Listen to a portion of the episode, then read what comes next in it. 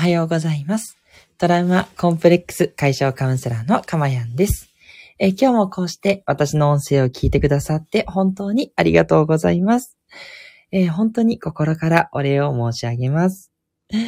えーこの音声を収録している日時は2022年2月2日の朝5時10分を過ぎたあたりとなっております。はい。ということで今日は2月2日なのでもう2がいっぱい並んでますね。2022年の2月2日ということでね。すごい、なんかこう、なんでしょうね。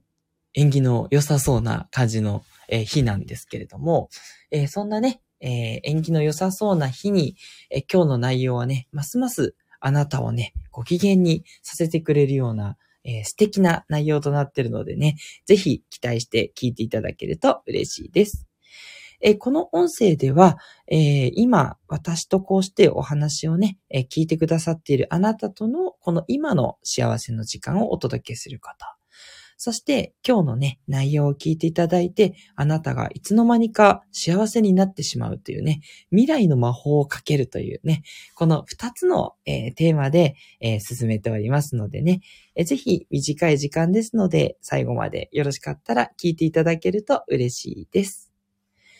はい。で、今日のテーマはですね、相手を変えずにイライラがなくなる3つの方法ということでね、まあ、ついイライラしちゃうとか、こう、むしゃくしゃしてしまう、そういうね、方にはね、すごい、えー効果のある方法じゃないかなと思いますので、ぜひね、えーカウンセラーとしてね、いろいろやってきた私の、えーなんだろう、とっておきの方法をね、えー伝授させていただきますので、ぜひお使いいただければと思っております。はい。で、えっと、イライラした時に、まず私たちが考えるのは、えなんでこの人こんなこと言ってくるんだろうとか、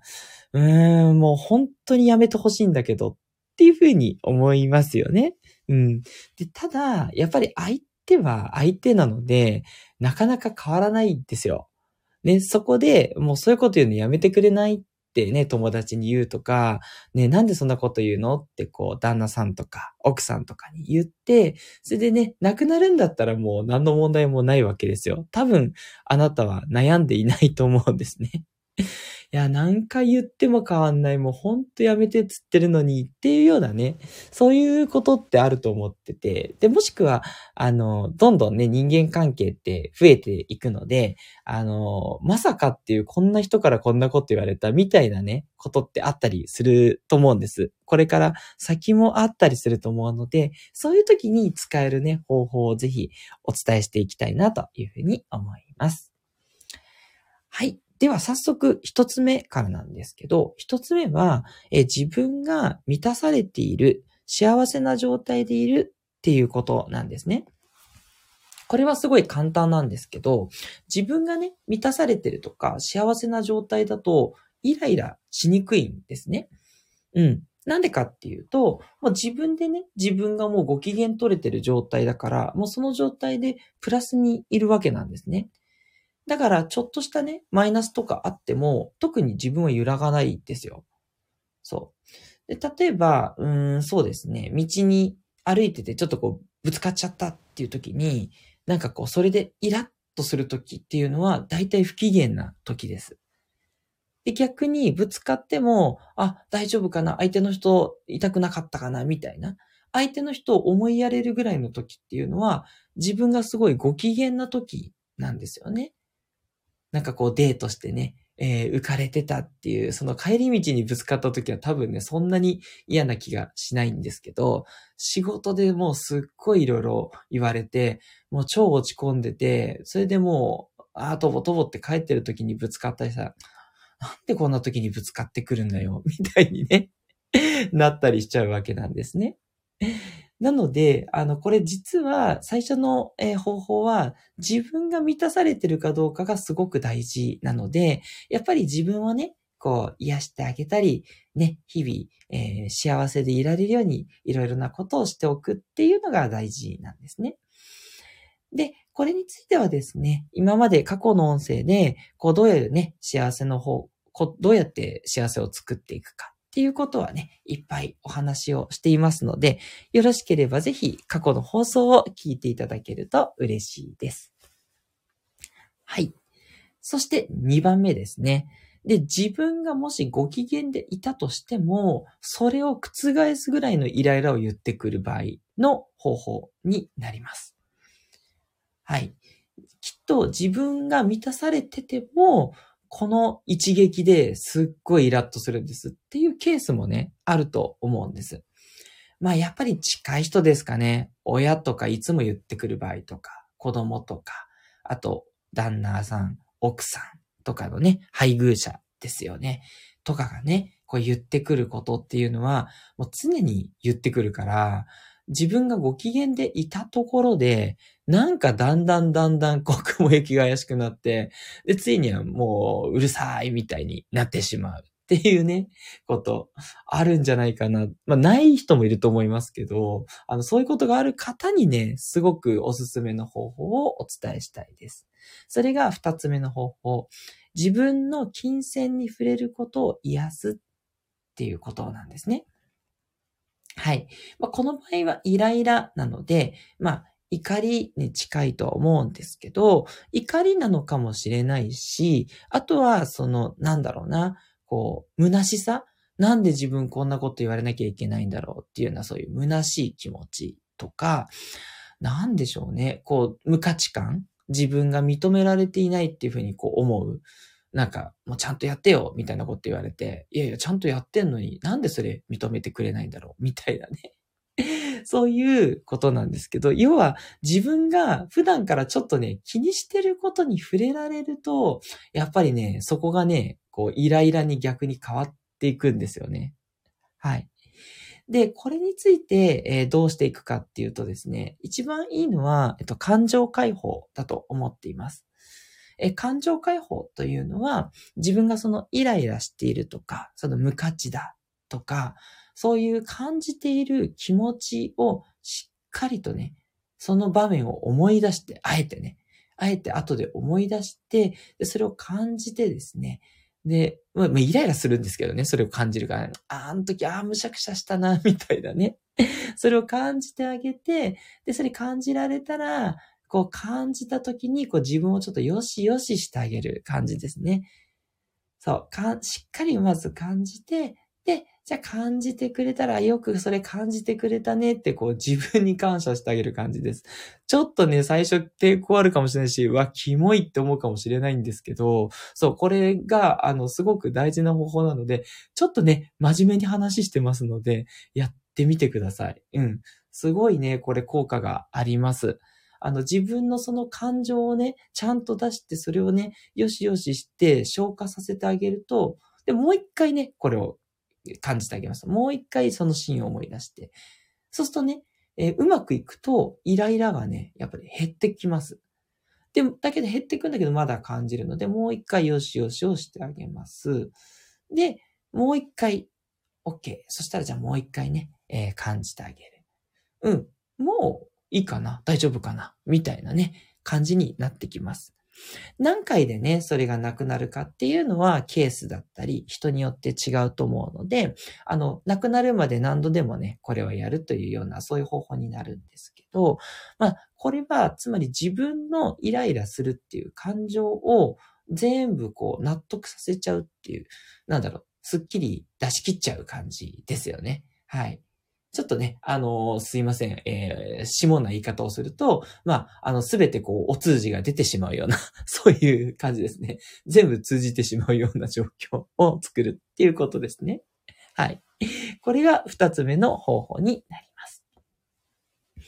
はい。そして三つ目なんですけど、三つ目は先ほど感情で納得させるっていう方法をしたんですけど、感情は全部なくなっても、まあ、それでもね、ちょっとこうやっぱりいい気分がしないと。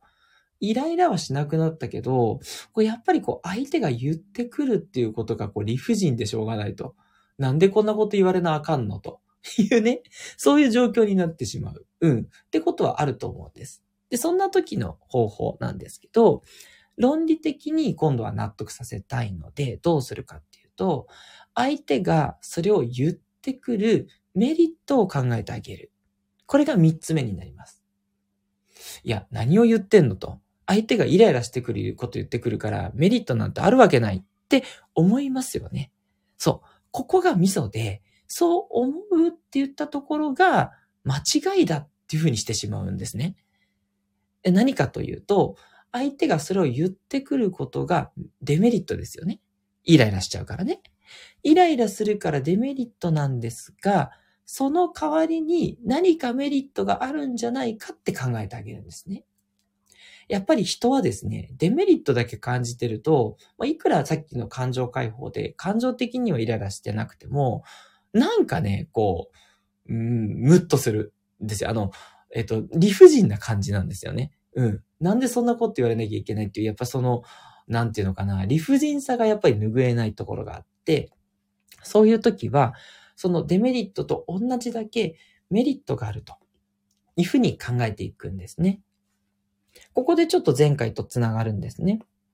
前回あの、どっちの選択をしても正解だよっていう話をしたと思うんですけど、その時にも結局デメリットとメリットは同じだけあるよって言っていて、そのあのことを応用して使うのが今回の3つ目の方法です。つまり、デメリットはもうすでにイライラさせられるっていうデメリットがあるので、そこを打ち消すぐらいのメリットをなんとか考えていくっていうことなんですね。まあ、ちょっとね、これ難しいかもしれないんですけど、ちょっと視点をいろいろずらしていくっていうことなので、多少慣れがいりますが、あの、必ずね、できるようになると思うので、ぜひね、あの、なんだろうな、ま、楽しいクイズだと思って考えてみてほしいです。相手がイライラしたことを言っていきます。はい、これに対するあなたのメリットは何でしょうか？っていう感じですね。クイズだと思ってください。楽しんで、これをね、やってみてほしいんです。で、私が思うになんですけど、これね、正解はなくって、あの、あなたが納得いく答えが出せればもうそれがメリットなので、そこに至るまでですね、考えてほしいんですけど、私の例でいくとなんですが、参考までにですね。えー、私の場合はその自分が、あ、こういうことでイライラするんだっていう、その自分の価値観を、えー、教えてくれるっていうこと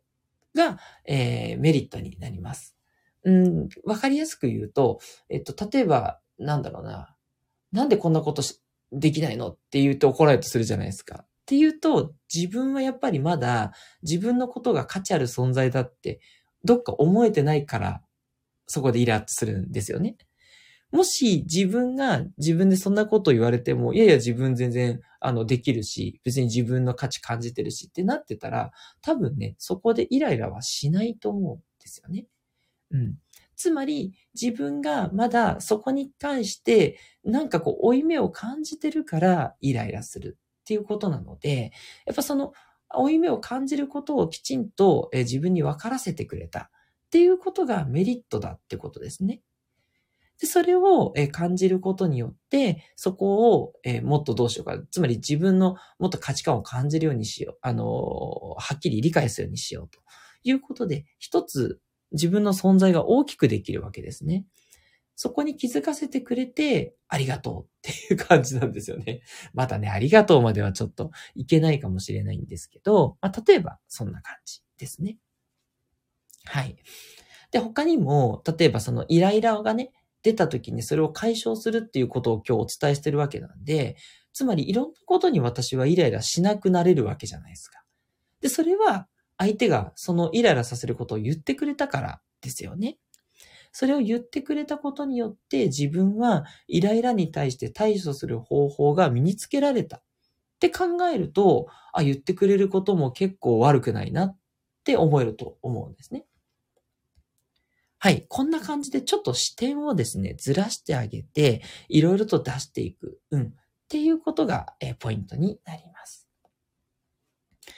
はい。ということで、いかがでしたでしょうか？まあ、あの、今日本当お話ししたような話は、あの、私があの実際はカウンセリングでね、まあお伝えしているような内容になってくるので、まあ、まだまだね、実はいろいろとあるんですけど、もうとてもね、この短い時間とかでお伝えできることではないですし、あの、個々のね、あの、お客様の状態によっても、こう、どれをね、お話ししていくかっていうことも変わっていきます。もちろん、いろいろな状況をお伺いしながら、あ、この方にはこの方法が合うだろうな、みたいなことをチョイスしてお話をしていくので、ちょっとね、いろいろ本当は他にもありますけれども、まあ、これをね、聞いてくださっているあの方でも、これなんとかできるかなっていうことと、あと効率のいいこと、すごく効果のありそうなことに絞って3つお伝えしましたので、まずはね、この3つ、ぜひね、えー、お試しいただけたら嬉しいです。あの、もちろん全部っていうことじゃなくて、ね、どれかやって自分が納得できればそれで OK なので、